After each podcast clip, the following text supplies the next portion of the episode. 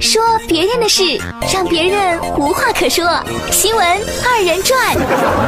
你是否会想起我的是屁的红笔？没错，那玩意儿还是你应该做的呀。太好吃了哈！和你来或者不来，电影就在那里。本节目实属娱乐，千万别较真儿。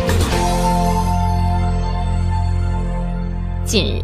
安徽宁国市公安局交管大队在市区中心西路开展夜间酒驾整治行动，发现一女子驾驶一辆本田 SUV 逆向行驶，试图躲避检查。当民警准备对该女子进一步进行呼气式酒精检测时，该女子竟然撒腿便跑。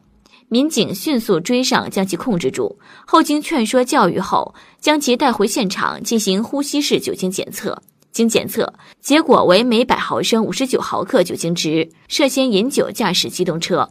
交警上前盘问，可这名女子却随口报上了闺蜜的名字。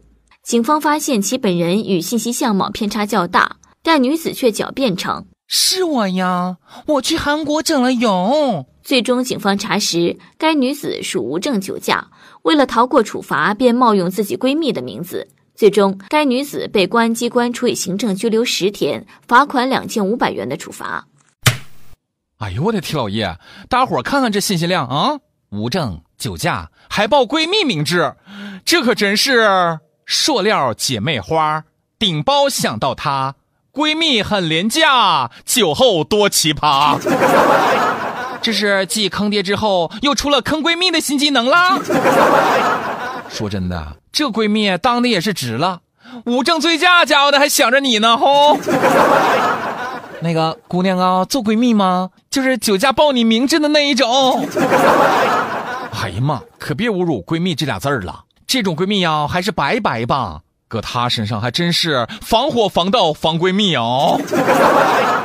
这个姐妹儿不但没有记住喝酒不开车、开车不喝酒的法规，还胆敢无证驾驶，那你不更是大错特错了吗？他以为编个整过容的理由就能骗过警方啦？这个想法也太幼稚、太简单了。在庄严的法律面前，真相永远都不会被隐藏。你看看，进去了不？